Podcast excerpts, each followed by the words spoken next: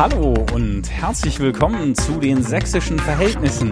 Eine neue Folge, eine neue Folge. Ich freue mich, Leute, ich, ich habe es ja schon in den letzten beiden Folgen gesagt. Diese Sommerpause, die so lang war wie noch nie, ähm, habe ich sehr genossen. Und dann das wieder reinkommen war ein bisschen mühsam. Aber jetzt, zack, zack, zack, kommt eine Folge nach der anderen.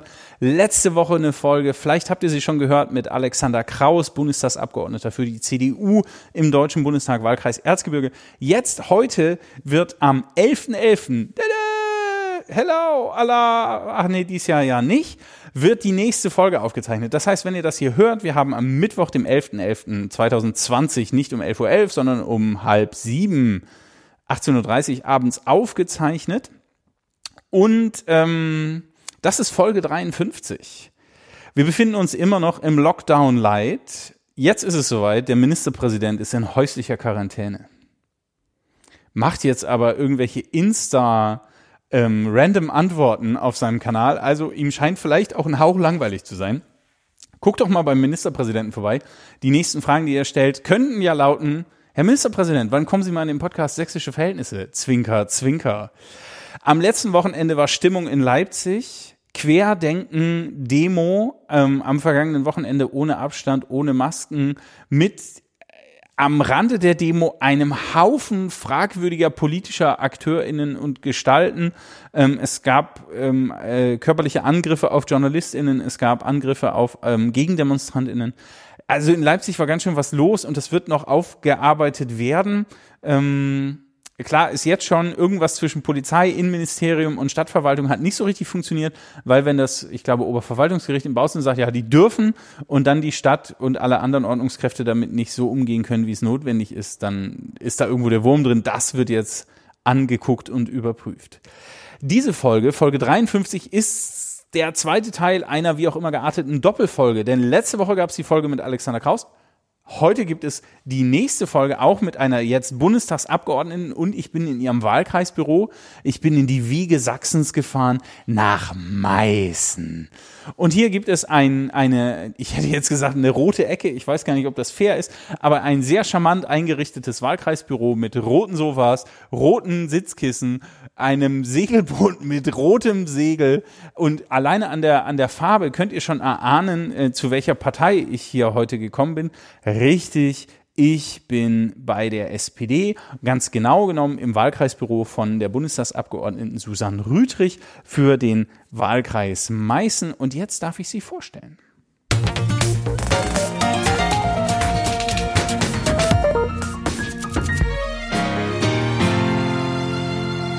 Dinge, die Sie noch nicht über Susanne Rütrich gewusst haben. Sie ist 1977 in Meißen geboren, hat ihr Abitur in Koswig gemacht, an der TU Dresden studiert und einen Abschluss der Fernuni Hagen in Politikwissenschaft, Soziologie und Geschichte. Von 2001 bis 2013 hat sie in verschiedenen Funktionen im NDC, dem Netzwerk für Demokratie und Courage, gearbeitet und ist dort auch heute noch im Vorstand aktiv. Bei der Bundestagswahl 2013 war sie SPD-Kandidatin für das Mandat im Bundestagswahlkreis, äh, ja doch im Wahlkreis für Meißen, im Wahlkreis Meißen und zog über den Listenplatz 6 der SPD-Landesliste in den Bundestag ein. Sie ist Mitglied im Ausschuss für Familie, Senioren, Frauen, Jugend und andere Randgruppen sowie stellvertretendes Mitglied im Ausschuss für Arbeit und Soziales. Seit dem 11. Februar 2014 ist sie Kinderbeauftragte der SPD in der Bundestagsfraktion. Was das genau heißt, das will ich später echt wissen. Und Mitglied der SPD in der Kinderkommission des Deutschen Bundestages. Äh, seit Juni 2014 ist sie Sprecherin der Querschnittsarbeitsgruppe Strategien gegen Rechtsextremismus der SPD-Bundestagsfraktion. Sie hat ein Bürgerbüro in Meißen, da sitzen wir in Dresden-Pieschen und in Pirna. 2017 ist sie wiedergewählt worden als Abgeordnete für die SPD. Ein Mann, drei Kinder, Hobbys, Lesen und Wandern. Richtig ausflippen kann Susanne Rüdrich, wenn wenn Leute rücksichtslos miteinander sind und egoistisch die Ellenbogen ausfahren, das nervt mich. Und da ich jetzt ja mittlerweile auch nicht mehr die Jüngste bin, nervt es mich mittlerweile zunehmend, wenn Menschen im Raum sind und alle gleichzeitig reden und weil die anderen nicht aufhören zu reden, werden sie immer lauter und immer lauter. Da kriege ich die Krise. Okay. Und total entspannen kann Susanne Rüdrich, wenn? die ganze Family zusammen ist und äh, wenn dann noch so ein bisschen Meeresrauschen im Hintergrund ist, weil wir im Urlaub sind, das ist toll. und diese sympathische Stimme ist, gehört zu der Bundestagsabgeordneten, die heute hier zu Gast ist, in der 53. Folge der Sächsischen Verhältnisse. Susanne Rüdrich, hallo. Ja, einen schönen guten Tag, hi. Wie geht's Hallo, dir? Jan. Bei mir ist alles gut. Ich bin gesund und alles gut. munter, alles bestens. Das Danke. ist, das ist sehr, sehr schön. Susanne, wir kennen uns schon eine ganze Weile. Ähm, in der Jugendarbeit äh, in, in Sachsen begegnet man sich hier und da mal. Das Feld ist ja vergleichsweise klein zu anderen Bundesländern. Deswegen sind wir auch per Du. Alexander Kraus kenne ich auch aus der Jugendarbeit. Es ist verrückt, dass viele engagierte Politikerinnen und Politiker aus der Jugendarbeit kommen. Aber vielleicht ist es auch gar nicht verrückt, sondern weil man ziemlich da ganz selbsterklärend. viel lernt. Ne? Ja, man lernt, sein. wie man äh, Interessen aushandelt, man lernt äh, Demokratie, man Ja. lernt was zu machen äh, und vielleicht gehen auch besonders aktive Leute in die Jugendarbeit. Das könnte natürlich auch sein. Könnte auch sein, weil Ja. Mhm. ihnen die Welt nicht egal ist. Und das könnte ja auch für die Mehrzahl der Politikerinnen und Politiker gelten. Der Podcast heißt Sächsische Verhältnisse. Susanne Rüttrich, wie verstehst du diesen Begriff? Tja, sächsische Verhältnisse, da denke ich äh, ganz oft vor allem daran, dass man, wenn, oder dass ich, wenn ich nicht in Sachsen bin, danach gefragt werde, sag mal, was ist denn bei euch los? Und dann kann man sich immer irgendwie was dahinter denken, was gerade gemeint ist. Dann ist es mal Leipzig und dann ach, äh, Pegida und so weiter. Und irgendwie habe ich, ver, verbinde ich sächsische Verhältnisse damit, dass man irgendwie immer erklären muss und immer in so einem Rechtfertigungsdruck äh, ist, zu sagen, ja, das äh, Teil des Puzzles, was du da krass siehst, das stimmt, das sehe ich auch. Aber es ist nicht das ganze Bild und es gibt noch ganz viel mehr in Sachsen. Und äh, auf die Spitze getrieben habe ich das mal so als Frage ähm, so äh, gehört von einer äh, total lieben Kollegin, die meinte das auch nicht böse, aber sie gesagt hat, na, wir wollen ja in Sachsen die Zukunft gestalten, wir wollen da ja bleiben. So, deswegen ist es uns ja nicht egal. Ja, aber warum? Und dann stand ich so, na, hast du jemals die Frage gestellt gekriegt, warum du in Hessen bleiben willst oder warum irgendjemand in Hamburg bleiben will? Aber irgendwie in Sachsen muss man immer erklären, warum man sich hier wohlfühlt und das eigentlich auch toll ist. Und es gibt immer so diese Abers dabei und an denen arbeiten wir ja. Ich würde ja immer noch vermuten, dass es die, die, diese Abers auch in Hessen oder zumindest in einigen Landkreisen Hessens, Nordrhein-Westfalen, Schleswig-Holsteins und so weiter gibt. Aber in Sachsen scheint doch irgendwas auch besonders zu sein. Wenn man so den Fokus auf die neuen Bundesländer, auf Ostdeutschland legt, dann ist es irgendwie dies, das Brennglas auf Sachsen geht da ziemlich, ziemlich Ja, schnell kommt schon rein. viel zusammen. Ne? Du bist für den äh, Bundestagswahlkreis Meißen in Berlin. Wie läuft's auf der Bundesebene? Äh, ja, mal besser, mal schlechter. ähm, also vieles läuft auch gut und wir haben, also an vielen Themen, an denen ich jetzt in letzter Zeit viel gearbeitet habe, machen wir auch äh, gute Fortschritte, aber es ist schon ein mühsames Ding mit der Demokratie und gerade auf der Bundesebene müssen halt viele kleine Schräubchen gedreht werden, um irgendwann mal das große Rad zum Laufen zu kriegen und da wünschen, glaube ich, viele Kolleginnen und Kollegen wie ich, dass es manchmal schneller geht und dass man leichter äh, zu Ergebnissen kommt. Ne? Von daher ist es so, äh, wir haben eine ganze Menge erreicht. Ich freue mich über unser Konzept zur Kindergrundsicherung und solchen äh, Geschichten, ne? aber noch lieber wäre mir, wir hätten es schon, die Kindergrundsicherung zum Okay, Beispiel. also vom Konzept zur Umsetzung wäre Ja, schon passiert, genau. ja. Ja, das kann ich mir vorstellen. Ähm, Du bist seit 2013 im Deutschen Bundestag, sieben Jahre. Wie hält man da denn Verbindungen zur Heimat? Also wie, wie kann ich mir das vorstellen? Wie läuft so eine Woche bei dir ab? Naja, es ist ja zum einen schon mal so, dass man eigentlich die weniger Zeit in Berlin ist als hier. Ne? Also die Sitzungswochen äh, sind im Schnitt immer so jede zweite Woche. Ähm, da fährt man hin. Ich versuche auch zwischendurch immer noch mal einen Abend nach Hause zu fahren, um die Kinder mit ins Bett zu bringen oder so. Ne? Aber Also während Sitzungswoche in Berlin ist, Wenn- pendelst du dann nochmal? da, dass man da, genau, dass ich irgendwie Ja, okay. den Ja, abends einen Zug nehme und Ja. äh, früh dann wieder wieder da bin. So, ansonsten hat man ja die Wochenenden und die ganzen Wahlkreiswochen hier ähm, und äh, die nutze ich natürlich schon äh, auf der einen Seite, um hier mit meinem Wahlkreisbüro mit den Menschen zu sagen, wen ich alles treffen möchte. Ne? So nach dem Motto, äh, sucht mir mal den und sucht mir mal die. Ich habe einen beispielsweise einen Beraterin, Beraterkreis hier im Landkreis, die ich immer einlade und sagen so, sagt mir mal, wie jetzt gerade eure Einschätzung ist.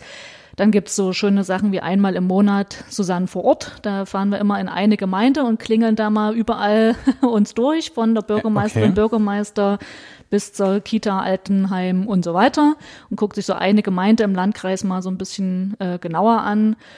Ähm, Aber genau. wie, also wie kann ich mir das vorstellen? Kommst du vorbei und sagst, oh, guten Tag, ich bin Rüdig, Naja, das Ihre Bundestagsabgeordnete. das ist natürlich Wo drückt denn der Schuh? Ungefähr so. Ich würde eher sagen, was packen Sie mir denn in den Rucksack für Berlin? Äh, und da Ah. gibt's immer äh, Sachen, die so, also es ist ja immer so ein Abgleich, ne? Ich weiß, dass wir, was ist ich, äh, SGB 8 Reformen machen, also die ganze Jugendhilfe äh, Landschaft sozusagen versuchen neu äh, und besser aufzustellen und dann fragt man mal äh, vor Ort bei denen, die es machen, was braucht ihr denn eigentlich und wie sieht denn das aus? Und wenn wir das so regeln, passt das denn eigentlich für euch? Oder was weiß ich, wir haben ähm, Teilhabegesetz gemacht für die Integration und Inklusion von Menschen mit Behinderung. Und dann gehst du mal in eine, in eine Einrichtung und fragst so, wie, wie setzt denn ihr das jetzt gerade um? Wie ist denn da der Stand? So, und so kann man sich ganz viele Rückmeldungen holen oder Digitalpakt Schulen und so weiter. Ne? Gehst du mal zu dem Informatiklehrer in die Schule und fragst immer, wie läuft Macht das, macht das Sinn oder soll man nicht lieber doch zwei Overhead-Projektoren noch hinstellen? so in der Art, ne? Also Okay. von daher kriegt man da schon Rückmeldungen. Das ist das eine. Dann bin ich halt natürlich in vielen Vereinen äh, sozusagen selber noch, noch aktiv. Äh, Das, das hilft auch, um sozusagen selber zu wissen, okay, ich muss jetzt die vierte Richtlinie auch sozusagen als ehrenamtlicher Vereinsvorstand auch noch umsetzen. Gucken wir die mal an. Und dann vielleicht noch ein ganz anderer Bereich ist natürlich, wenn wir, ich wohne hier auf dem Dorf äh, neben, neben Meißen, ist jetzt im Moment gerade nicht so viel, aber wenn ansonsten der, das Feuerwehrfest ist oder das Weihnachtsbaum verbrennen oder was auch immer äh, oder Nachbarschaftsgrillen, dann hört man natürlich schon auch noch äh, von den Nachbarinnen und Nachbarn, Sag mal, ey, Susanne, was habt ihr denn da gemacht? Oder jetzt regiert halt einfach und ziert euch nicht so, ja. Also da hört man dann schon Okay. nochmal so die, die Rückmeldung oder Leute, die einen dann doch mit so ein bisschen schleifen und noch ein bisschen so, traue ich mich jetzt, die Susanne danach zu fragen, obwohl wir Ja. eigentlich privat sind. Ähm, aber da kriegt man schon auch nochmal so ein bisschen mit, wie die Leute ticken, auch was sie so von sich erzählen. Ne? Und Okay. W- Wirst du denn hart lobbyiert? Also kommen auch Menschen vorbei und sagen, guten Tag, das hier ist übrigens mein kleiner schwarzer Koffer, den vergesse ich jetzt mal hier und äh, äh, ich würde gerne Ja, mal von bin ich Ihnen in wissen. den falschen Themenbereichen unterwegs, fürchte ich. Also ich habe, wenn ich mich treffe, treffe ich mich mit so Leuten, die in, in Kinderverbänden aktiv sind und Ach, da UNICEF ist kein Geld und zu holen, ja, nee. da habe ich mir das falsche Themengebiet ausgesucht. Nee, das ist also auch Lobbyarbeit, ne, das wird ja immer äh, häufig so verschrien und man müsste alles äh, dokumentieren und aufzeichnen. Sagen sie, ja, ich kann euch jetzt alles aufzeichnen, wenn ich mit ach, von der Magnus Hirschfeld Stiftung bis zur AWO mich getroffen habe. Nur ist das, glaube ich, nicht das, was ihr meint, sondern das ist, glaube ich, Teil des Jobs, tatsächlich mit denen, für die man meint, Politik machen zu wollen, eine Rückmeldung zu haben. Was brauchen die denn eigentlich? Was ist gerade äh, der Stand der Dinge? Und ähm, vor allem, wenn wir dann Gesetze von der Regierung in den Bundestag zum Beispiel zugeleitet bekommen haben, den zu prüfen und zu sagen, hier guckt mal, das ist jetzt der Vorschlag, was passt denn für euch und was passt nicht. Das gehört eben auch natürlich dazu, weil ich kann mir am grünen Tisch natürlich viel ausdenken, das wird total sinnvoll halten, aber jemand, der es umsetzen muss, Wenn es nicht mit der Praxis gedeckt ist, Genau. ja, okay. Und da, na, das gehört dann auch, glaube ich, so ein bisschen zu der verschriebenen Lobbyarbeit dazu, äh, sich eben bei Trägern eine Rückmeldung zu holen oder bei Einzelpersonen. Ähm, die haben aber keine Koffer dabei. Da geht es nicht um Geld, sondern da geht es um meistens tatsächlich um Inhalte. Gibt's mal einen Kaffee und ein Gummibärchen, ne? So. Ein Kaffee und ein Gummibärchen und dann Okay. äh, ist meistens die Kaffeemaschine in meinem Büro dann dran und Ah, okay. nicht die okay. bei den anderen. Ähm, das ist aktuell läuft deine zweite Legislatur. Ja. Ähm, nächstes Jahr ist Bundestagswahl, dazu kommen wir dann vielleicht später noch. Was würdest du sagen, was macht den Unterschied zwischen der ersten Legislatur und der zweiten Legislatur? Mhm. Also ich hatte in der ersten Legislatur zwei ganz tolle äh, Lehrer, Lehrerinnen. Ich bin nämlich zweimal Mama geworden in der Legislatur und bin mit Baby, mit Säugling und meiner Oma die ganze Zeit durch den Bundestag gerannt. Da habe ich schon mal sehr äh, gelernt, was wichtige und was unwichtige Termine sind, weil die Okay. Konkurrenz, dass ein zu stillendes Baby zu Hause ist, äh, einfach mal ungeschlagbar ist. Ja. Das heißt, so dieses sich zurechtfinden und zu sagen, brauche ich dieses Treffen, brauche ich diesen parlamentarischen Abend, brauche ich dieses Frühstück und dieses Meet and Greet, brauche ich in der Regel nicht. Jemand, mit dem ich sprechen möchte, der kommt auch ins Büro oder man äh, telefoniert was und aus, macht sich okay. was aus und dann geht das auch mit Kind. Ähm, das war so glaube ich, für mich sehr prägend in der ersten Legislatur, um so eine Orientierung zu kriegen und nicht komplett irgendwie so unter Wasser zu gehen, sagen, oh Gott, ich brauche hier erstmal Orientierung. Das hat mir tatsächlich äh, geholfen. Im Rückblick scheint die erste Legislatur schon fast ein bisschen entspannt gewesen zu sein, obwohl ich da im NSU-Untersuchungsausschuss war und weiß, dass ich irgendwie elend lange Tage hatte, wir Aktenberge gelesen haben ähm, und mit noch zwei, zweimal mit Baby dazu. Ähm, aber es war, die Spielregeln funktionierten besser, als das jetzt der Fall ist, weil wir mhm. jetzt einen Akteur dabei haben, der die Spielregeln sabotiert und sabotieren möchte. Also eine Fraktion, die einfach ähm, nicht so mitspielen möchte. Man muss ganz anders nochmal ja auch agieren. Wir haben viele Prozesse anders gemacht und natürlich sind auch die Mehrheitsverhältnisse äh, anders, was äh, das ist erstmal nicht das Problem, ähm, sondern einfach so die die ganzen Abläufe sind wirklich noch mal viel, also die sind sehr unter ähm, unter Beobachtung auch gekommen und wir mussten bei allem noch mal gucken, können wir das so weitermachen oder gibt es da jemanden, der ähm, das Spielfeld einfach äh, kaputt machen möchte. Und da sind halt sowas wie. Das ist ja unvorstellbar, dass die FDP so sehr stört. ja, nee, ich meinte da die anderen, die noch ein Stück weiter daneben sitzen. Ja. Und es ist einfach sowas wie, ne, viele Bürgerinnen und Bürger fragen sich ja, hä, ich mache einen Fernseher an und sehe da wieder keinen im Bundestag rumsitzen. Hm. Ne? Sage ich, okay, donnerstags. Ist mir, ist mir auch schon aufgefallen. ja, das äh, ist ja auch ein eindrückliches Bild. Donnerstags äh, ist äh, Untersuchungsausschüsse. Wir haben mhm. jetzt äh, vier Untersuchungsausschüsse parallel. Da sind alle Kollegen schon mal den ganzen Tag im Untersuchungsausschuss. War ich letzte Legislatur auch. Dann ist Mittwochs Tag die Kinderkommission, kann ich nicht gleichzeitig im Plenum sein und so weiter. Ich treffe äh, Leute aus dem Wahlkreisbüro, äh, aus dem Wahlkreis, die als Besuchergruppe mhm. kommen. Also gibt massenweise sonstige Sachen. Jetzt und dann gab's eine Fraktion, nämlich die AfD-Fraktion, die das dann zum Anlass genommen hat, die Beschlussfähigkeit zu prüfen, gern auch mitten in der Nacht. Mhm. So, also musste dann noch mal ganz andere Anwesenheiten organisieren, führt aber dazu, dass ich natürlich unter Druck komme, genau mich mit Leuten zu treffen, die eigentlich für meine Arbeit wichtig sind. Deswegen mhm. haben wir jetzt so Anwesenheitspflichten im, im Plenum. Mhm. Wird man nicht dümmer von, ja, hört man dann auch dem Landwirtschaftsleuten zu, kann nur jetzt auf das Thema jetzt keinen Einfluss nehmen, weil ich im Familienausschuss sitze und nicht im Landwirtschaftsausschuss. Mhm. Das ist jetzt so, wie es ist, ne? aber man hat schon gemerkt, dass viele Sachen, die vorher selbstverständlicher ähm, waren, jetzt so nicht mehr ähm, funktionieren und die Spielregeln einfach sehr, sehr auf die Probe gestellt sind und man okay. da sehr aufpassen muss. Okay. Aber ich kann mir vorstellen, dass so ein großes Haus ähm, klare Spielregeln braucht, um zu funktionieren. Unbedingt, ähm, unbedingt. Wenn die Spielregeln nicht klar sind, das hat man ja auch rund um die Amerika-Wahl oder die Wahl des amerikanischen Präsidenten jetzt sehen können, was dann passieren kann. Eben, dass Menschen Dinge behaupten und ähm, postulieren und formulieren, die auch bar jedes Beweises oder Beleges einfach daherkommen. Und da bin ich schon, also man kann ja auch der deutschen Bundespolitik vorwerfen, dass sie manchmal langweilig ist. Hat auch Vorteile, ne? Hm, also immer, genau, es hat auch Vorteile, aber immer wenn ich so NTV-Übertragungen sehe und die so die, die Besuchertribüne filmen, als das noch möglich war, dabei zu sein, ähm, vor Corona, dann hat man auch immer Schulklassen gesehen, die gerade so mhm. wegpennen. Aber es hat auch was Beruhigendes. Also es ist auch schön, wenn das, das sogenannte Herz eines der Herzkammern der Demokratie auch einfach mal entspannt schlägt und bestimmte Prinzipien hat und befolgt. Mhm. Ähm, nächstes Jahr ist Bundestagswahl. Das heißt, der große Wahlkampfzirkus läuft schon los. Ne? Es gibt Parteien, die diskutieren gerade die K-Frage und die Vorsitzendenfrage und so weiter. Wie sieht's denn bei dir aus? Wirst du noch mal kandidieren? Also zumindest haben mich meine Genossinnen und Genossen hier im Landkreis Meisen ähm, aufgestellt und nominiert und zwar mit 100 Prozent. Das war mir fast ein bisschen. Oh. Da, ist, da ist geht das einem okay? schon ein bisschen das Herz auf, ne? Ja. Man ist dann so ganz gerührt und denkt so, oh krass. Also das mhm. ist schon sehr. 100 Prozent. Ja, haben mich alle gewählt. Ja, crazy. ja. Also ich habe auch Alexander Kraus letzte Folge gefragt, der hatte nur 92 Prozent. Ja, da muss man noch an sich arbeiten. Nein, hm. Quatsch. Ich glaube nicht an dieser Stelle. In Ordnung. Genau, aber ja, krass. Also sie haben dich nominiert, das heißt, du gehst nochmal ins Rennen.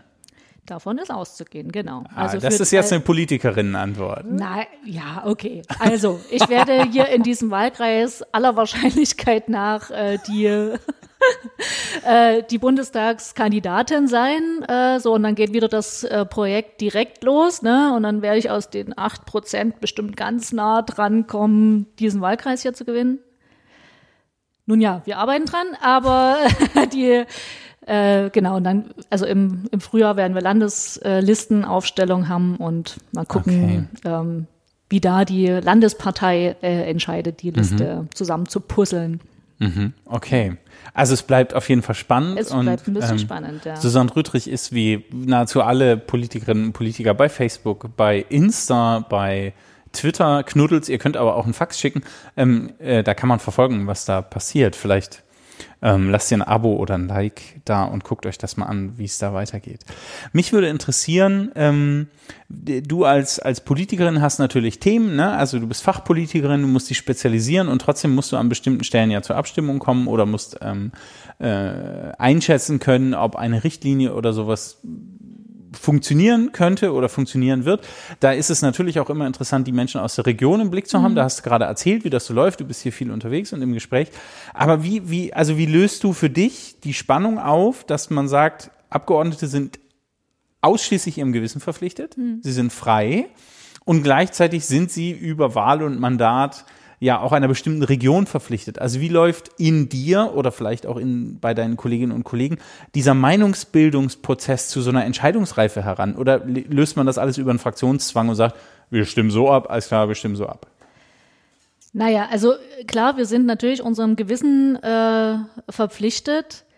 Und jetzt ist bei uns natürlich dann immer gern die Diskussion, was ist jetzt tatsächlich eine Gewissensfrage und was ah, äh, ist tatsächlich okay. eher eine inhaltliche Frage. Ne? Man kann auch bei inhaltlichen Fragen äh, abweichend äh, äh, abstimmen natürlich. Die wenigsten Sachen werden ja auch namentlich abgestimmt, muss man ja auch wissen. Meistens sind das die, die im Plenum sind, ähm, sozusagen sind dann für die Mehrheit äh, da ähm, mhm. und es muss jemand namentliche Abstimmung beantragen und dann muss man sich ja überlegen, bin ich jetzt dafür oder dagegen. Mhm. Und für mich ist es ähm, an vielen Stellen so, dass ich sage, okay, äh, ich, ich kann bei vielen Sachen dem, was meine Fraktionskolleginnen und Kollegen, die dort die Fachleute sind, sagen, kann ich folgen, wenn ich irgendwie die Vorstellung davon gewonnen habe, dass es irgendwie plausibel ist. Ne? Mhm. Und wenn ich, wenn es äh, Sachen sind, wo ich denke, da frage ich lieber nochmal nach, gibt es hier immer Menschen, ähm, die man anrufen kann und sagen, gebt mir noch mal eine Einschätzung, ähm, was kommt da auf uns zu.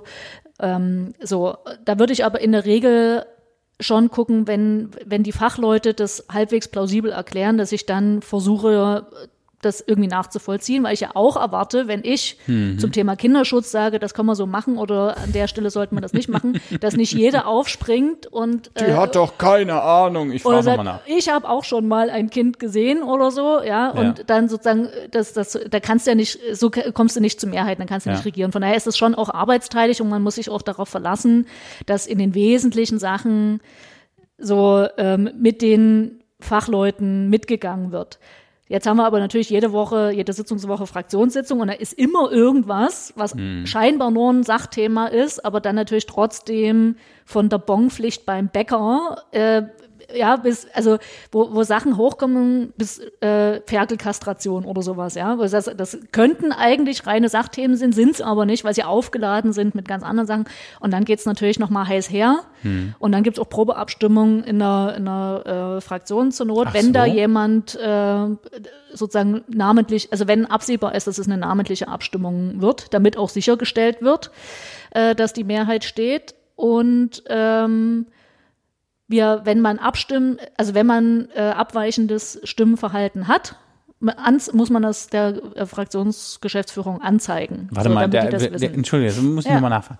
Wie funktioniert so eine Probeabstimmung? Also ist das so wie, ist das wie die Generalprobe beim Theater, dass man sagt, äh, hm, Ferkelkastration, seid ihr dafür oder nicht? Und dann sagen die Leute, ja, sind dafür oder nicht. So? Unge ungefähr so, genau. Also man Verrückt. diskutiert das aus. Ah, okay. So, ähm, alle, alle Pros und Kontras. Okay, jetzt, ne, das ist vielleicht noch mal deutlicher bei, bei alle Bundeswehreinsätze beispielsweise sind ja, äh, sind immer ein Parlamentsbeschluss und dann wird immer noch mal geguckt, äh, ob es in der Fraktion, nachdem man das Mandat noch mal vorgestellt hat, um was es gerade geht und so weiter, wer ist alles ähm, dabei. Mhm. So, ne, dass man weiß, okay, ähm, ist die, die, die Mehrheit ähm, kann man auch garantieren. So, und dann gibt's immer auch mal Fragen und gerade vor vier, fünf Jahren die ganzen äh, Asylgesetzgebungen, die gemacht wurden, die waren super heiß umstritten mhm. und dort habe ich auch, also das waren so Beispiele, wo ich gesagt habe, da bin ich selber fachlich drin. Ich kenne hier viele Menschen, die das machen, die mhm. Diakonie, die die Flüchtlingsarbeit äh, selber hier macht. Und wenn wir das so machen, glaube ich, geht das schief. Das, das möchte ich, ich möchte nicht verantwortlich dafür sein, dass mein Ausländeramt hier im Landkreis das so tun muss oder tun wird.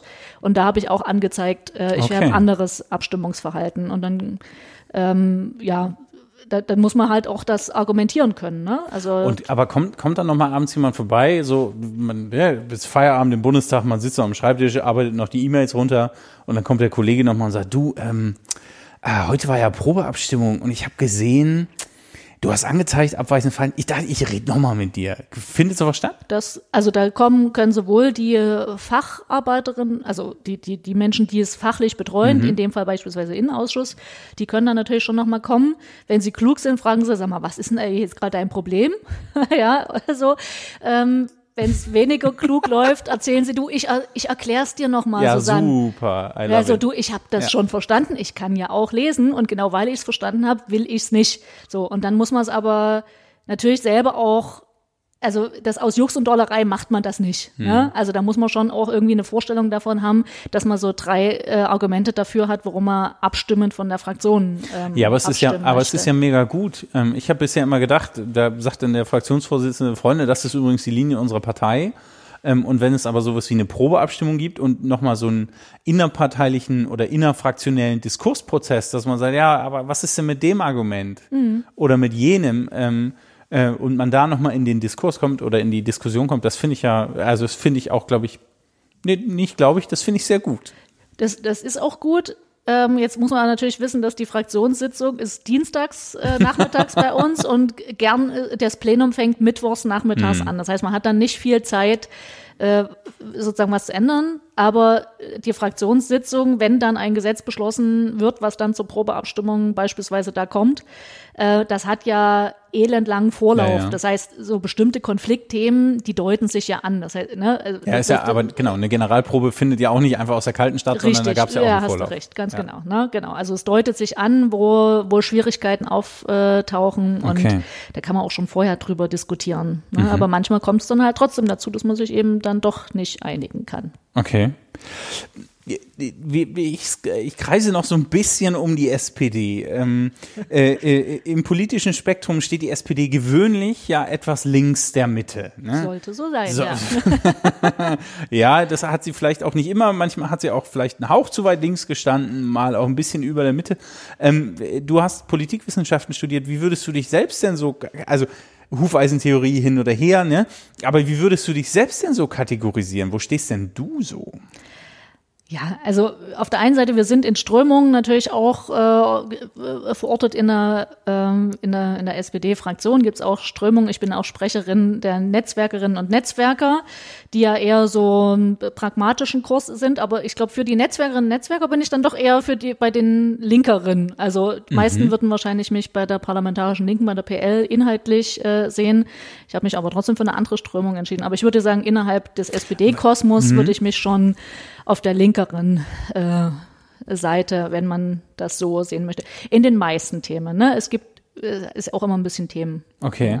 Das klingt ein bisschen wie, wie, wie in Hogwarts, äh, Slytherin und Hufflepuff und wie sie alle heißen. Ist das so? Also diese verschiedenen Strömungen. Redet man trotzdem mit allen oder gibt's dann, dass man Wir sagt, sind alle Sozis, na klar. ja, aber wenn jetzt aber die, wie, wie hieß die PL? Was war das? Parlamentarische Linke gibt es, gibt die Netzwerkerin, es gibt die Seeheimer. Ne? Das ist so, das also das so ist grob von, von parlamentarisch links, dann die Netzwerker sind eher so Mitte im Spektrum Ja. und Seeheimer Kreis ist eher der, rechte Flügel aber der im, SPD. im Rahmen der SPD. Ja, ja, ne? ja, ja. Also äh, die, die, die Seeheimer äh, sind im Zweifel, sagen wir mal, die, äh, ja, die, die ich weiß gar nicht, wie kann man das so aufmalen? Ich weiß gar nicht. Ne? Also die sind nicht rechts im Sinne des parteipolitischen Spektrums rechts, Nee, das- sondern schon noch bei der Links-Mitte-Partei SPD, wahrscheinlich eher in der Mitte, Okay. während dann die anderen vielleicht eher ähm, äh, auf der linkeren Seite sind. Wobei du schon merkst in, an meinem Rumeiern. Ähm, Es ist nicht dass- so einfach. ja, na, das sind so grobe Raster, ne? Und äh, Ja. ganz häufig kommt es dann halt auf die Details an und ich kann dann mir bei den egal in welcher Strömung das ist, es gibt da coole und nicht so coole, wie das irgendwie überall äh, ist. Und du musst dann halt fachlich dir die Leute suchen, die du, mhm. die du brauchst. Und gerade, ich bin auch in den ganzen LSBTI-Themen äh, in, in der Familienpolitik die Berichterstatterin. Da kann ich auf mich auf meinen Kollegen, der am Rechtsausschuss ist und der Seeheimer ist, kann ich mich super verlassen, weil ich weiß, der sieht das genauso. Ne? Also mhm. okay. ähm, da, da, da gibt jetzt nicht so die Barrieren dabei, aber man braucht halt trotzdem immer mal ähm, Kreise, die etwas kleiner sind als die ganze Fraktion, um sich auch eine Platte zu machen und auch mal über das Tagesgeschehen hinweg zu denken, mhm. wo man miteinander dann sozusagen in einer überschaubareren Runde Mittag isst und sagt so, um was geht's denn gerade? Wer hat denn jetzt okay. gerade welche okay. äh, Sachen auf dem Schirm? Wo muss man sich mal abstimmen? Wo braucht man vielleicht noch zehn Leute dazu, mhm. um bestimmte Themen voranzubringen? So. Und von mhm. daher ist das schon durchaus, ja, eine ganz sinnvolle Angelegenheit. So. Okay. Du hast dich fachpolitisch spezialisiert. Ich habe auf deiner Website gelesen, Familie, Senioren, Frauen, Jugend ähm, machst du oder ist dein, dein mhm. eines deiner Schwerpunktthemen gute Arbeit? Mhm. Das ist darüber, über gute Arbeit müssen wir gleich nochmal reden. Demokratie und Vielfalt. Mhm. Ähm, dort äh, dann auch schwerpunktmäßig in dem Bereich Rechts, Rechtsextremismus und Rassismus und Europa. Das sind ja eigentlich alles Feel-Good-Themen. Also es ist kein Thema, gegen das man was haben kann. Familie, Senioren, Frauen, Jugend, ja, ist wichtig, ist wichtig, brauchst gute Arbeit. Warum, ähm, äh, wo, wo kommt dieses Adjektiv her? Also was soll das? Na, das hat vielleicht auch wieder was mit den sächsischen Verhältnissen zu tun. Ich erinnere mich hier an Zeiten, wo es äh, immer hieß, äh, also so dieser Gedanke, irgendeine Arbeit ist immer besser als keine Arbeit, also müssen die Leute in Arbeit und wir sind stolzes Niedriglohnland, weil dann kriegt man hier Investitionen. Die äh, Effekte haben wir genau jetzt, äh, dass wir gerade im NGG, also Nahrung, äh, Genuss, Gaststättenbereich, mhm. in diesem äh, gewerkschaftlichen äh, Bereich, ganz viele Streiks haben vom Bautzner Senf, Risa, Nudeln und so weiter. Haribo äh, geht. Haribo geht. Also krass, ne? Ähm, aber wir haben hier immer noch, obwohl die Leute mehr Stunden äh, arbeiten pro Woche, eine Lohnlücke von 700, 750 Euro. Die müssen sich äh, Betriebsräte quasi erstreiken, damit sie sich selbst organisieren können. Da sind Verhältnisse, da fragt man, also da sind wirklich westdeutsche Kollegen, die sagen so, hä, das gibt's noch Was bei euch, ihr? was mhm. macht ihr denn da? Ähm, und da da merke ich schon, nee, es kommt nicht nur auf irgendeine Arbeit an, sondern um Demokratie zu erleben, hört die Demokratie nicht am Werkstor auf oder an der, am Eingang vom Bürogebäude, dem Verwaltungsgebäude, sondern die muss auch da drin äh, stattfinden können. Und das hat was mit guter Arbeit zu tun. Und da sind, ich bin Gewerkschafterin äh, auch äh, schon seit Jahr und Tag. Ich habe viel mit Gewerkschaften auch zu tun. Also nee, das ist eine, ein Wert an sich, gute Arbeit, gute Tarife äh, zu zu haben und die Leute sozusagen nicht der Macht des Stärkeren auszusetzen, sondern sich eben zu organisieren und für gute Arbeit und gute Arbeitsbedingungen zu kämpfen. Ich glaube, das würde die Leute auch äh, glücklicher machen. Ne? Mhm. Ne? Wenn sie, das hat ja nicht nur was damit zu tun, wie viel Geld man am Ende des Monats in der Tasche hat, sondern auch die Frage von Arbeitszeitmodellen und alle, also in Tarifen wird so viel sonst noch geregelt, ähm, womit man so das Arbeitsleben gestalten kann, wie viel äh, Werkarbeit in einem Unternehmen zulässig ist und so. Ne? Also funktionierende Betriebsräte, das ist schon echt ein super Standortfaktor okay. und der ist bei uns in Sachsen einfach zu wenig ausgeprägt. Von daher finde ich das schon immer durchaus wichtig, das immer noch mal mit auf die Fahne äh, zu schreiben und zu sagen, nee, da haben wir echt noch eine Aufgabe vor uns. Das ist eine interessante Unterscheidung, ähm, äh, nicht nur von Arbeit, sondern dann sie auch ähm, äh, im Grunde emotional aufzuladen oder qualitativ mhm. aufzuladen und zu sagen, es geht nicht nur um Lohn und Brot, sondern es geht auch darum, dass das irgendwie fair und ausgeglichen und gerecht passiert. Das finde ich interessant, weil auch gerade mit Blick auf Sachsen ja immer wieder und bestimmte Regionen Sachsens auch immer wieder argumentiert wird. Also wenn ich an die Oberlausitz mhm. zum Beispiel Braunkohle denke, ähm, ja, aber wir müssen ja die Leute irgendwie auch in Lohn und Brot erhalten, die müssen ja auch alle leben. Ja, stimmt, aber vielleicht brauchst dazu noch andere Kriterien, die man diskutieren kann. Ich wollte aber über das erste Thema Familie, Senioren, Frauen, Jugend gar nicht so schnell hinweggehen, mhm. nämlich du bist, was habe ich vorhin vorgelesen, die Kinderbeauftragte. Ja. Was machst du? Machst du Gruppenstunden im Bundestag oder was heißt das? Oder könnte ich durchaus auch. Also wenn es irgendwelche Kinderthemen gibt, äh, dann wenden sich die Leute an mich. Es gibt auch durchaus Kinder- und Jugendgruppen und ich lade die auch immer ein und sage so, ne, also es ist, ist immer das Tollste, wenn die sich auch an, an mich äh, wenden und an uns wenden. Das Lustige ist, dass immer, wenn man sagt, ich mache die Kinderpolitik äh, bei uns, äh, kriegt man mal so ein Fragezeichen, so ähnlich wie, wie bei dir. Wenn ich sagen würde, ich mache Außenpolitik, dann nicken alle immer und sagen, Ja, ist klar, ist klar. also mit den genau, anderen, genau, ja. genau, Ja, aber Kinder, was war's? Wobei das auch niemand genau weiß, was da alles so drin steckt. Bei Kinderpolitik ist man bei von, von Kinderschutz bis Kinderarmut, äh, von Beteiligung, also alles, was so die Kinderrechte umgeht. Und da sind wir auch in äh, Deutschland noch durchaus ein Stück entfernt dabei, davon, die UN-Kinderrechtskonvention vollumfänglich umgesetzt zu haben. So. Und da sind halt auch nicht nur so die Haichi Bombaichi und wir machen hübsche Kinderfoto-Themen, äh, äh, sondern gerade wenn es um Kinderschutz geht, äh, da wird's, da hört's dann auch auf, irgendwie niedlich und lustig zu sein, sondern da geht's echt ans Eingemachte und an die, an die Zukunft, ähm, so auch der, der Menschen, die da aufwachsen. Wenn die sozusagen nicht, nicht gut aufwachsen können, dann hat das äh, nicht nur für ihr heutiges Leben äh, gravierende Auswirkungen, sondern auch für deren zukünftiges Leben. Von daher ist mir das schon sehr wichtig. Ich komme ja auch aus der Jugendverbandsarbeit, von daher durfte ich in meinen Themenfeldern auch bleiben und Ah, musste okay. jetzt nicht was ganz anderes äh, suchen. Das äh, ist schon so ein bisschen mein Leib- und Magenthema. Und als Kinderbeauftragte bin ich an, dann auch das Mitglied in der Kinderkommission des Bundestages.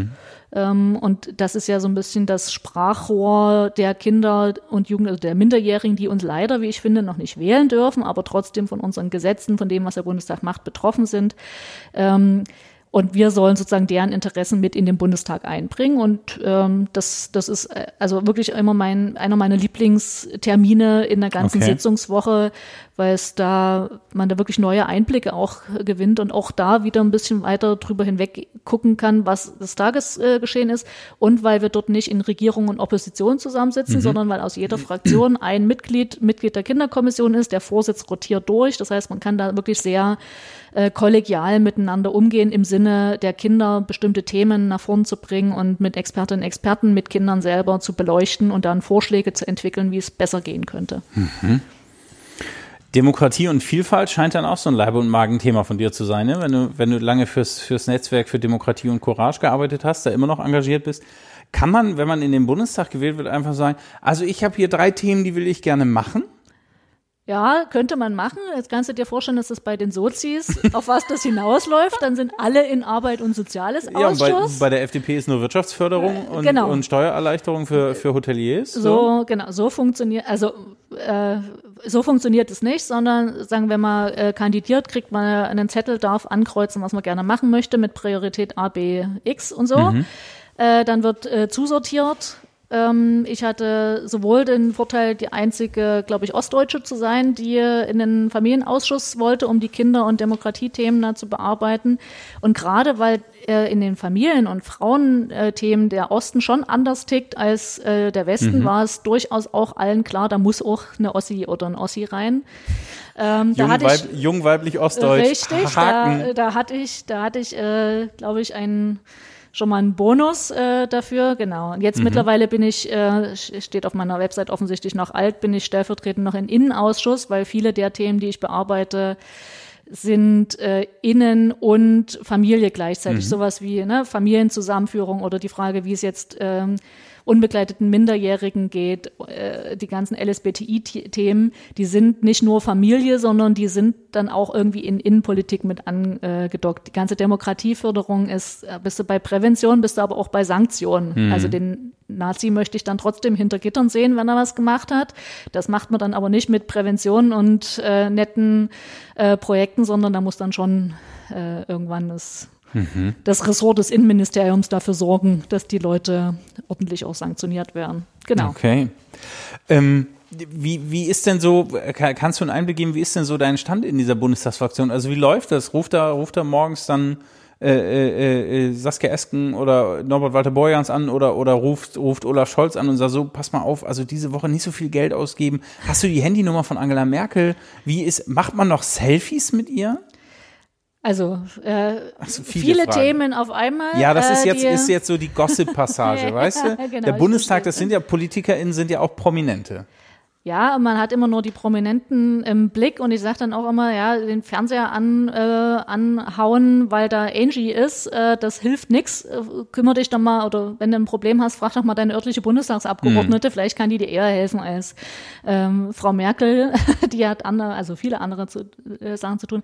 Frau Merkel ist, nachdem wir ja immer mit ihr jetzt in die Koalition gehen, was ich hoffe, dann nie wieder tun zu müssen, nicht nur weil ja, Frau sie wird Merkel, ja, sie wird ja dann Frau Merkel ist es dann wollen. nicht mehr, ähm, sei es drum, ich äh, ja. äh, komme von Höckchen auf Stöckchen. Also jedenfalls hat Frau Merkel gesagt, wir sollen uns an sie wenden und nicht über sie reden, äh, als wir in die Koalition gegangen sind. Ich habe das selber nie gemacht und ich bin auch nicht die, die aus der Fraktion heraus Fotos knipst und postet also, hu, cool, mache ich aber weder bei Frau Merkel noch bei den eigenen Leuten. Ich weiß, es gibt so viele, die dann so mit dem Parteibuch auf Parteitagen rumrennen und sich Autogramme holen und ich finde das auch immer total niedlich. Okay. Verstehe das auch so, aber ich könnte das nicht. Ich, ich mache so. Aber wenn, aber wenn dir das jemand hinhalten würde, würdest du unterschreiben?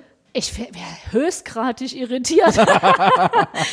Aber es ist dann schon äh, so, dass man auf der Arbeitsebene hat man natürlich dann durchaus miteinander zu tun. Wir haben jetzt gerade ähm, nach Hanau, Halle und dem äh, Mord an Herrn Lübcke haben wir einen Kabinettsausschuss äh, Bekämpfung Rechtsextremismus und Rassismus. Mhm. Ähm, da sind für, für uns äh, Franziska Giffey und äh, Olaf Scholz und Christine Lamprecht natürlich mit als äh, an diesem Kabinettstisch und wir haben uns sehr eng abgestimmt und dann lädt natürlich schon auch Olaf ein, die Partei, die Fraktionen äh, und die anderen Ministerinnen, Minister und die Arbeitsebenen, sagen sie, alles klar, was ist jetzt die Zielrichtung, was machen wir? Und da war ein großer Beteiligungsprozess. Äh, mhm. So. Ich wäre jetzt aber auch nicht die, die ständig jetzt Olaf irgendwie behelligt mit meinen Themen, weil wenn das irgendwie 150 SPD-Abgeordnete machen, da wird, muss er ja durchdrehen. Ne? Man also will sich ja auch nicht versauen, ne? Man naja, muss, ja, muss ja schon wichtig sein. Naja, es, zumindest ich würde immer so vorgehen, dass ich versuche dann, wenn es wirklich wichtig ist, mich an die Leute zu wenden mhm. und nicht jetzt wegen jedem, äh, wegen Tralala, jedem Tralala ja. und Kram. So, und man hat natürlich in den eigenen Fachthemen öfter mal mit denen äh, zu tun. Also mhm. ne, mit äh, Franziska Giffey habe ich natürlich jetzt mehr zu tun als mit Heiko Maas oder so, ist ja, mhm. ist ja irgendwie klar. Aber man weiß zumindest, wohin man sich wenden könnte. Mhm. Eine Telefonnummer fand ich tatsächlich lustig. Das war ganz am Anfang der letzten Legislatur. Ne? Ich bin äh, also ich war Sprecherin Strategien gegen Rechtsextremismus unserer Querschnittsarbeitsgruppe. Wir machen uns einen schönen Plan, was man so alles bearbeiten könnte von NPD-Verbotsverfahren und was dann noch alles so im Raum stand, NSU-Untersuchungsausschuss. Und dann kommt Pegida. Hm. Ich komme aus Meißen, betreue Dresden mit und äh, Sächsische Schweiz und so weiter. Und alles fragt man, was ist denn bei dir los? so, ne? Oh Gott, und erklär mal. Und dann klingelt's Telefon, Sigmar Gabriel. Mhm. äh, Susanne, erzähl mal und äh, wir müssen uns das mal angucken gehen. So, da stand ich dann auch erstmal kurz da und dachte so, alles klar, damit hatte ich in dem Moment wirklich nicht mhm. gerechnet. Ne? Das mhm. war, da, da war ich kurz äh, irritiert. Hattest dachte, du so, aber so einen Fangirl-Moment? Nee, Fa nee, Fan, nee, einfach Fan nur nicht, sondern es, also da war ich das erste Mal irritiert okay. äh, äh, da, okay, okay. davon, ne? Aber äh, ich hatte dann natürlich dann die Telefonnummer im Handy, habe die aber nie für irgendwas anderes genutzt und sagen, ey, hier, Sigi, ah, kannst du mal kurz. Also, okay, ich, ja. na gut. Vielleicht ist das auch meine Bescheidenheit, die gar nicht unbedingt nur sinnvoll ist. Vielleicht sollte ich das öfter mal machen. Also, ja. du kannst mir die Nummer noch einfach geben. Ich ja, mich, war, ich du wärst nicht der Erste, der danach gefragt hätte. okay, ich habe hier, ich habe ein bisschen, ähm, wir bleiben bei der SPD noch für einen Moment. Ich habe drei Zahlen mitgebracht. 23, 25,7, 20,5. Wären wir in Sachsen gut, wenn das unsere Wahlergebnisse ja, wären? das sind die Wahlergebnisse der einstmal stolzen Sozialdemokratie von 2009 bis 2017. Selbst nach dem Krieg, zur Zeit Konrad Adenauers, waren die Sozialdemokraten stärker. Und ich will nicht, dass wir uns falsch verstehen. Ne? Auch liebe Hörerinnen und Hörer, ich denke, wir, also die Bundesrepublik Deutschland, hat der SPD echt eine Menge zu verdanken. Und ich würde euch andere Werte und das nicht nur im Bund, sondern auch auf der Landesebene schon wünschen. Aber was ist los? Was ist los mit der alten Tante SPD? Ja, wenn es die eine Antwort darauf gäbe, äh, dann dann könnten wir jetzt hier dann uns als nächstes äh, ja, damit würde für einen Parteivorsitz anmelden. Um du müsstest Gott nur noch eintreten. Willen. Nein, also es ist. Ich würde als Politikberater viel Geld mit euch verdienen. Ja, vielleicht hätten. ja, gut. Ja, sollen wir mal drüber nachdenken. Nee, ähm, also ich glaube, das hat, hat wirklich ganz, ganz viele Faktoren und jeder einzelne, also jeder, der sagt, es lag an Hartz IV, es liegt an der Person und so, mhm. äh, ist zu kurz gesprungen und hat trotzdem nicht Unrecht. Mhm. Ne? Also es, es, sind einfach viele Sachen dabei. Das, was mir jetzt in der letzten, also in den letzten Jahren einfach extrem aufgefallen ist, dass wir gut darin sind, äh, in einer gespaltenen äh, oder so polarisierten Gesellschaft zu versuchen, alles irgendwie äh, im Blick zu behalten und das Komplexe alles zu be äh, beachten. Ne? Mhm. Und was uns dann ganz oft passiert, denke ich, dass wir aus diesem Anspruch des sowohl als auch, wir wollen alle unter eine Decke bekommen, ein Weder noch produzieren. Mhm. Ja? Also, dass niemand mehr was mit uns anfangen kann, weil wir, weil man nicht weiß, was kriegt man denn jetzt eigentlich bei denen, wo, wo, was wollen die denn jetzt noch? Ne? Mhm. Und dann sagen viele auch, ja, ihr habt jetzt so, also wir, wir haben viele tolle Sachen gemacht und Mindestlohn eingeführt und ach, ne, also viel äh, gemacht, aber es zahlt nicht ein.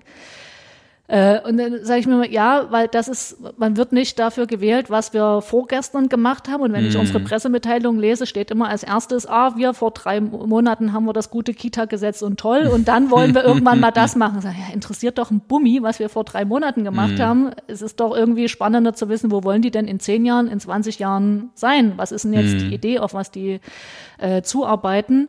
Ähm, Traue ich denen das auch zu? Ne? Da darf man nicht die Glaubwürdigkeit dann halt durch faule Kompromisse wieder äh, beschädigen. Und dann, das geht aber manchmal, glaube ich, halt auch zu sehr, sehr unter, ähm, haben wir uns ja durchaus jetzt eine Basis erarbeitet, indem wir ein Sozialstaatspapier ähm, gemacht haben. Also wenn, wenn wir diese Art von Sozialstaat aufbauen könnten, das werden wir nicht in drei Jahren schaffen oder in mhm. vier, ähm, dann ist diesem Land, glaube ich, wirklich geholfen. Und das geht von äh, Kindergrundsicherung, da habe ich viel mitgearbeitet, äh, los, mit äh, dann gut in, in, im, Arbeit, im Arbeitsleben klarkommen und äh, mindestens eine Grundrente, aber eigentlich, wenn du nach Tarif ordentlich bezahlt wurdest, eine auskömmliche Rente zu haben. Mhm. So dass der, der, der soziale Kern des Lebens von vorn bis hinten für alle Menschen gewahrt ist. Das kann man national auch durchaus organisieren. Mhm. So. Und das sind so Ideen, wo ich mir sage, so stelle ich mir das vor. Jetzt muss man das nur noch äh, so verpackt kriegen, dass die Leute uns das auch wissen, dass wir so eine Ideen haben dahinter ne, und das nicht in, in Spiegelstrichen und irgendwelchen tollen hm. Worten versuchen irgendwie unser zu, zu kriegen, was dann am Ende keiner versteht. Mhm. Ja, und ich glaube, da sind wir auch einfach häufig nicht gut drin, weil wir manchmal in der eigenen Fachsprache auch sind, um Fachdenken. Wir haben ja wie die Kesselflicke uns jetzt gestritten um diese Grundrente. Mhm. Und dann kommen Leute zu mir und sagen, das ist doch totaler Murks, jetzt kriegen die oder jetzt kriegen alle dasselbe. Ich habe ja 35 Jahre gearbeitet und jetzt sollen alle so viel Rente kriegen. Äh, na nee, es ist ja genau andersrum. Wir haben ja die Grundrente für die eingeführt, die 35 Jahre gearbeitet haben und trotzdem genauso äh, wenig äh, bekommen wie jemand, der nie einbezahlt hat, weil sie halt auf Grundsicherungsniveau mhm. nur rauskommen. Und es sind gerade im Osten ganz viele mit diesen gebrochenen äh, Berufen oder die danach wirklich für ein Apfel und ein Ei arbeiten gegangen sind äh, nach, der, nach der Wende. Äh, für, für die ist Grundrente super, weil wenn die gearbeitet haben, kriegen sie dann mehr mhm. ähm, so und müssen nicht mehr zum Amt rennen und Grundsicherung im Alter beantragen. Aber wir haben gedacht, das ist, oder ich glaube, ne, wir haben gedacht, dass das äh, den Leuten ja total plausibel ist, was wir da machen. Das kommt aber gar nicht unbedingt mhm. so an. Ne? Und äh, da muss man wirklich, glaube ich, noch viel mehr aus den, aus, auch aus der eigenen Sprache und aus dieser eigenen Kommunikation und aus diesen Begriffen und Überschriften so ein bisschen rauskommen. Mhm. So, und über Personen kann man dann immer noch äh, reden, weil ich glaube. Ja, aber andere machen das anders. Andere setzen ja. einfach die Person, also die, also äh, in der CDU wird gerade rauf und runter der Parteivorsitz diskutiert. Als ob, als ob es kein Morgen gäbe, ja. ist die Frage, wer von den dreien wird's, oder wird es doch, wird es doch, oder wird es einer von den dreien und Söder wird der Kanzlerkandidat. Ähm, also aber die haben das ja auch schon immer anders gemacht als wir. Mhm. Ich meine, ne, wir sind halt immer Ja, aber sie sind so damit erfolgreich. Ja, werden wir erfolgreich sehen, her. Ja, werden wir sehen, wie weit sie erfolgreich sind. Das hat natürlich auch was mit, äh, mit handelnden Akteuren und Personen zu tun. Ich bin mal gespannt, wie die Leute reagieren, wenn sie dann nächstes Jahr auf den Wahlplakaten nicht mehr ihre Angie sehen, sondern dann Herr Merz oder Herr Söder oder weißt du, Kuckuck wer, wen die sich ausdenken, äh, hm. wer da mhm. steht, ob dann immer noch so dieses wohlige Gefühl des, ach, Sie kennen mich, vertrauen Sie mir, äh, sich äh, einstellt oder ob dann nicht vielleicht doch auch äh, unsere, unser so etwas äh, kühl wirkender norddeutscher äh, Olaf Scholz nicht doch auch der ist, der sagt, äh, bei dem die Leute merken, ja, der kann das, der mhm. hat das die ganze Zeit mitgemacht und ich bin mir nicht sicher, ob es der März genauso gut äh, könnte. Ne? Also mhm.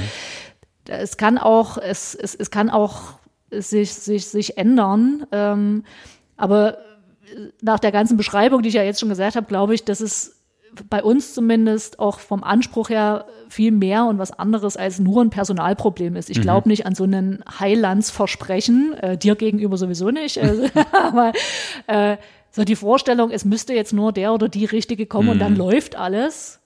Äh, das ist ungerecht den Menschen gegenüber, die es gerade machen. Und es ja. ist auch eine totale Überforderung für, glaube ich, jeden halbwegs normalsterblichen Menschen, der so einen Job dann machen Ja, wird. das, das glaube ich auch. Aber ich habe noch ein anderes Phänomen, das kann man, finde ich, gerade auch ganz gut bei den, bei den Demokraten in Amerika beobachten, ja. mit denen, da würde ich mir jetzt eine kleine Analogie leihen. Die haben gewonnen, Joe Biden ist the President-elect und keine drei Tage später zerlegt sich das demokratische Lager wieder in Grabenkämpfe. Und bei der SPD habe ich ganz oft, gewinne ich den Eindruck, zumindest auf der Bundesebene, dass sie ähm, immer sagt, was sie noch nicht geschafft hat. Also wir haben dies, das, ja, aber es fehlt noch. Hm, äh, und es ist so, du hast vorhin gesagt, es zahlt nicht ein. Ich, ich weiß nicht genau, ob die SPD, ich mach's mal ganz platt, mhm. ob ihr überhaupt politische Gegner braucht oder ob es nicht einfach reicht, man lässt euch alle im Raum und macht die Tür zu. Das würde ich mir tatsächlich wünschen, den Raum zuzumachen und äh, äh alles, also tatsächlich auszudiskutieren und dann rauszugehen mit dem, was ist denn das, was uns äh, verbindet. Und ich schwöre dir, selbst bei den hochumstrittenen Themen, äh, werden wir den gemeinsamen Kern finden. Aber mhm. wir diskutieren halt äh, ganz häufig in den Extremen, also nur noch das, was uns unterscheidet. Ne? Und dann wird so, also gerade in der Flüchtlingssituation, ne, dann ja die, die Amnesty International Versteher und die Kommunalos, die es machen müssen, als wenn das unüberwindbare Gegensätze wären. Und wir in der AG Migration, die wir auch haben, wo ich auch Mitglied bin, äh, also wir haben gesagt, also wir sind weder auf der einen noch auf der anderen Maximalposition. Wir wollen, dass das ordentlich läuft und dass wir unsere menschenrechtlichen Standards äh, halten und eher noch ausbauen. Und ich als Kinderpolitikerin sage dann natürlich, wir müssen uns über Geschwisternachzug unterhalten und sowas. Ja, das sind alles keine unüberwindlichen äh, Themen, aber man muss halt offen miteinander reden. Äh, können und nicht sozusagen öffentlich nur noch über die Maximalposition äh, verhandeln und auch über das Trennende. Ich habe aber den Eindruck, tatsächlich, also kannst mich jetzt wieder gnadenlose Optimistin äh, schimpfen, aber gerade weil wir mit Saskia und Norbert jemanden haben, der eher dem linkeren Flügel äh, zu, zu rechnen ist und mit Olaf jemanden, der eher für die pragmatischeren und die Regierungsmenschen äh, steht, dass eigentlich alle Akteure in der Partei Identifikationsfiguren haben und ich im Moment den Eindruck habe, dass wir, wir sind im Wahlprogrammprozess äh, gut dabei, auch sehr beteiligungsorientiert, beteiligen mhm. sich ganz viele Mitglieder. Ähm, wir sind, wir haben schon unseren Kanzlerkandidaten und haben den auch unfallfrei präsentiert bekommen, im Gegensatz zu anderen Parteien. Ähm, und die arbeiten gut zusammen. Mhm. Äh, und das ist schon, vielleicht auch so ein Effekt des, wir haben in den Abgrund jetzt genug geguckt, es reicht. Es Noch einen Schritt weiter okay. und es geht richtig schief. Okay. Äh, ich habe den Eindruck, dass sich jetzt alle wirklich gut untergehakt haben und versuchen, Sachen ähm, miteinander zu machen und nicht im gegenseitigen Profilieren. Da gibt es immer noch Leute, die in jeder Talkshow rumspringen und sich mhm. profilieren, aber äh, ich glaube, dass so ganz grundsätzlich ja, da schon eher Ordnung und Ruhe rein ist, äh, was unter anderem auch an so einen Prozessen wie diesem Sozialstaatspapier liegt, dass man weiß, okay, das kriegen wir, wenn wir das, wenn wir daran arbeiten, da kommen okay. wir doch voran. Okay. Also ich, ja, natürlich nenne ich dich mhm. ähm, hoffnungslose Optimistin, weil du kommst aus der Jugendarbeit und du bist in der SPD. Was ja. anderes als Hoffnung bliebe, bliebe da. Ähm, und die musst du auch hochhalten, denn wir spielen jetzt Entscheiden oder Leiden. Mhm. So, bei Betreten des Wahlkreisbüros Hände desinfiziert, deswegen traue ich mich jetzt in diesen Wahl, äh, Quatsch, in den Entscheiden- oder Leidenbeutel zu greifen. Ich stelle den schon mal hierher. Ähm, Susanne Rüdrich. Oh, ich, ich weiß nicht genau, was jetzt passiert. Susanne Rüdrich, lieber nie mehr Klopapier benutzen oder nie wieder die Hände waschen dürfen? Ach, herrje. ja, zu Klopapier könnte ich mir noch Alternativen vorstellen. Also würde ich dann Lieber Das aufs Klopapier. Gut abgewogen, gut abgewogen. Ich frage nicht weiter. Greif bitte hinein in den Beutel und such eine für mich raus. Jan, lieber alle Handydaten für alle öffentlich machen oder nie wieder dein Handy benutzen? Nie wieder mein Handy benutzen. Könntest du? Nee, aber das andere könnte ich auch nicht. Okay. Das will ich nicht. Ah, die ist, die ist, die ist für dich vorbereitet. Nie wieder wandern in den Elbtälern oder nie wieder Politik in Berlin. Da ich hoffe, noch ganz oft wandern gehen zu können, würde mir das viel mehr nehmen als nicht, also es gibt, ne- wird eine Zeit nach dem Bundestag geben. So, von daher würde ich lieber darauf Okay. äh, verzichten als aufs Wandern in meinen schönen Elbtälern. Lieber Weihnachts, nee, lieber alle Weihnachtsgeschenke am Black Friday besorgen müssen oder nur noch selbstgebasteltes verschenken können. Ähm, nur noch selbst gebasteltes. Ich bin da richtig schlecht drin. Aber ich habe ganz tolle Menschen um mich rum, die ähm, das, glaube ich, einfach akzeptieren würden. naja, für mir hat es dies Jahr nicht gereicht. Na gut, dann muss er das halt so machen. So ist das. Das dann. ist von Herzen. Ja, genau, das würde ich dann auch behaupten. Ähm, äh, eine eine SPD-Frage. Äh, Saskia Esten kennen oder Norbert Walter Borjans? Saskia, ich kenne sie lange aus dem Innenausschuss und sie ist eine super Digitalpolitikerin gewesen.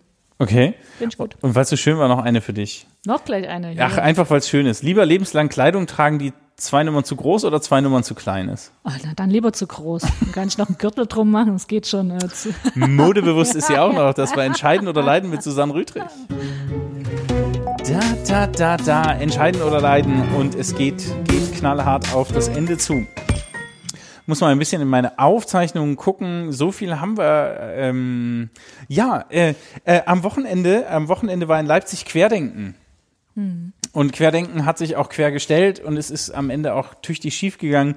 Ähm, ich würde gerne von dir von Querdenken, weil die Lage auch noch sehr diffus ist gegenwärtig und man da wenig, außer Schuldzuweisung, glaube ich, gerade wenig zur Analyse beitragen kann, ähm, würde mich interessieren, das große Bild Querdenken ist eine, eine schräge Reaktion auf die Corona-Pandemie und die gesellschaftlichen Auswirkungen.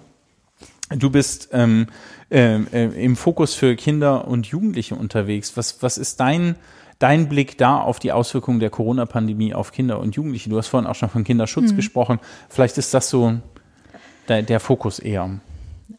Naja, ich glaube, das ist schon hundertmal gesagt worden. Es stimmt aber, glaube ich, trotzdem, dass diese äh, Corona-Pandemie wirklich Probleme wie unterm Brennglas äh, zeigt, die auch vorher schon bestanden haben. Ne? Und wir kämpfen immer dafür, dass die Kinderrechte institutionalisiert verankert sind, damit sie eben nicht einfach so äh, weggewischt äh, werden können. Und genau das haben wir aber äh, gesehen. Ne? Das Recht auf Bildung, auf Beteiligung, auf Förderung, auf Schutz. Ähm, das musste man erst äh, im Frühjahr wieder mit aller Kraft zurückkämpfen. Ne? Und das, das merken wir schon, dass es zwar, also oh- ohne dass, dass ich jetzt dafür spreche, dass die Schulen damals nicht hätten zugemacht werden sollen. Da sind wir jetzt schlauer, zum Glück, aber es hat viel Arbeit gebracht. Und natürlich sind wir im Frühjahr erstmal auf Nummer sicher gegangen, ist okay.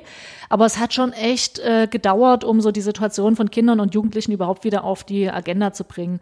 Äh, und das abzuwägen, sagen wir mal, gegen andere Grundrechte, das ist mir schon, ähm, ja, ist mir schon ein Anliegen und Kinderrechte stehen noch nicht im Grundgesetz. Von daher kämpfen wir da weiter dafür. Jetzt haben wir in der Kinderkommission ein halbes Jahr lang, also den ganzen Herbst, nur Fachgespräche zum Thema Kinder und Corona und es ist wirklich total spannend, weil auch äh, sehr viele, es ist im Übrigen auch, auch öffentlich, kann man sich im Parlamentsfernsehen äh, angucken. Äh, Die, das, den Link packe ich in die Show Notes. Da Ja. kann man nochmal reinklicken. total gerne. Ähm, und da kann man sich äh, tatsächlich mit, mit Kindern und Jugendlichen selber, mit den Schülerräten, mit den Jugendverbänden, mit den Sozialarbeitern, mit den Elternvertretungen und so weiter darüber unterhalten, ähm, was was lernen wir daraus, ne? ohne jetzt äh, da nur mit Vorwürfen zu sein, sagen wir mal, was, was haben wir denn für Erfahrungen gemacht, was haben wir im Kinderschutz für Erfahrungen gemacht, wie ist man noch an die Leute rangekommen, was ist, was hat es mit armen Kindern gemacht, äh, und wie kriegen wir es, wenn es denn wieder so ähm, solche Situationen gibt, wie kriegen wir es besser hin? Und die Tatsache, dass wir jetzt äh, zwar so ein, in, in einem kleineren Shutdown sind, aber bei allen klar ist, das aller, aller, allerletzte, was schließt, sind Kitas und Schulen. Weil sich Zeitfenster einfach schließen. Wenn du das verpasst hast, ist vorbei. Ähm, das muss offen äh, bleiben und dafür muss alles andere solidarisch diesmal für die Kinder und Jugendlichen halt äh, in Schritt zurückgehen, damit die Kontakte minimiert sind. Ich finde das wirklich super gut. Äh, ich fand auch in Sachsen, das waren mal wirklich sächsische Verhältnisse, die ich immer lobend äh, erwähnt habe, dass wir relativ schnell die Grundschulen zumindest wieder aufgemacht mhm. haben und nach diesen, Inf also nach diesen Infektionsgemeinschaften oder wie die Isolationsgemeinschaften, wie die dann so, äh, hießen, dass dann auch die Jugendarbeit mhm. wieder nachziehen konnte. Wir waren mit das einzige Bundesland, was Ferienlager im Sommer anbieten ja. konnte.